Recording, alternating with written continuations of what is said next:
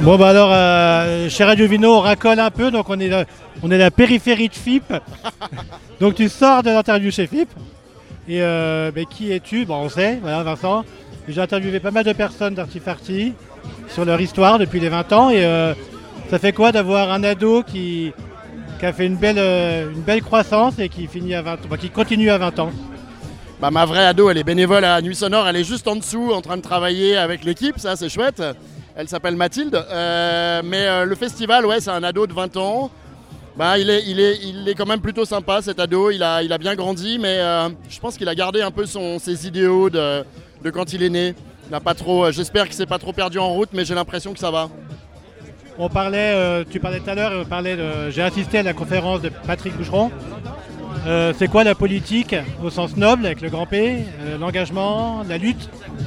Et euh, la fête, l'excès qui est peut-être nécessaire de temps en temps. Ah, le sens politique de la, de la fête, c'est que d'abord la fête c'est un, c'est un endroit où on se retrouve, où en principe on essaye de, de dépasser les différences. Ce qui est intéressant dans la fête, c'est pas de se rassembler avec des gens qui nous, qui nous ressemblent, c'est de se rassembler précisément avec des gens qui ne nous ressemblent pas forcément. C'est ce qu'essaye de faire Nuit Sonore. Euh, le sens politique de la fête, c'est aussi euh, de ne pas considérer que les gens qui aiment la fête sont des gens inconscients.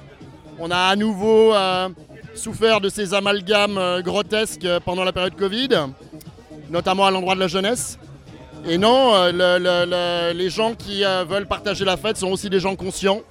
En tout cas, c'est ce qu'on essaye de promouvoir à Nuit Sonore, conscients de leurs responsabilités. On a une responsabilité environnementale, on a une responsabilité sociale, on a une responsabilité à l'endroit de la préservation de la démocratie, de l'engagement de la jeunesse. On a beaucoup, beaucoup, beaucoup de sujets euh, graves aujourd'hui. euh, voilà, et les festivals, c'est pas des objets qui sont euh, ignorants de tout ça ou qui sont déconnectés des réalités. Au contraire, c'est des, comme les lieux culturels sont des endroits qui sont très fortement traversés par les flux de l'époque et qui essayent d'y amener des réponses.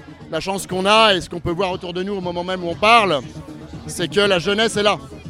Donc euh, c'est intéressant. Que j'allais dire, la jeunesse, la- le public n'a pas suivi que les nuits sonores. La jeunesse est aussi arrivée après et a suivi. Le public est divers. Quoi. Oui, il y a un renouvellement des publics évidemment, mais euh, les plus anciens sont là aussi d'ailleurs. euh, le festival a grandi, voilà. Mais, euh, mais en tout cas, c'est intéressant de, voir que euh, si la jeunesse est là, il faut saisir son, son intérêt pour euh, faire la fête, écouter de la musique, euh, découvrir des artistes, mais aussi aller un peu plus loin dans le partage de réflexion et d'engagement. Voilà. Bon, ben bonne euh, fin de festival. Profite bien. Merci beaucoup Radio Vino, merci à vous.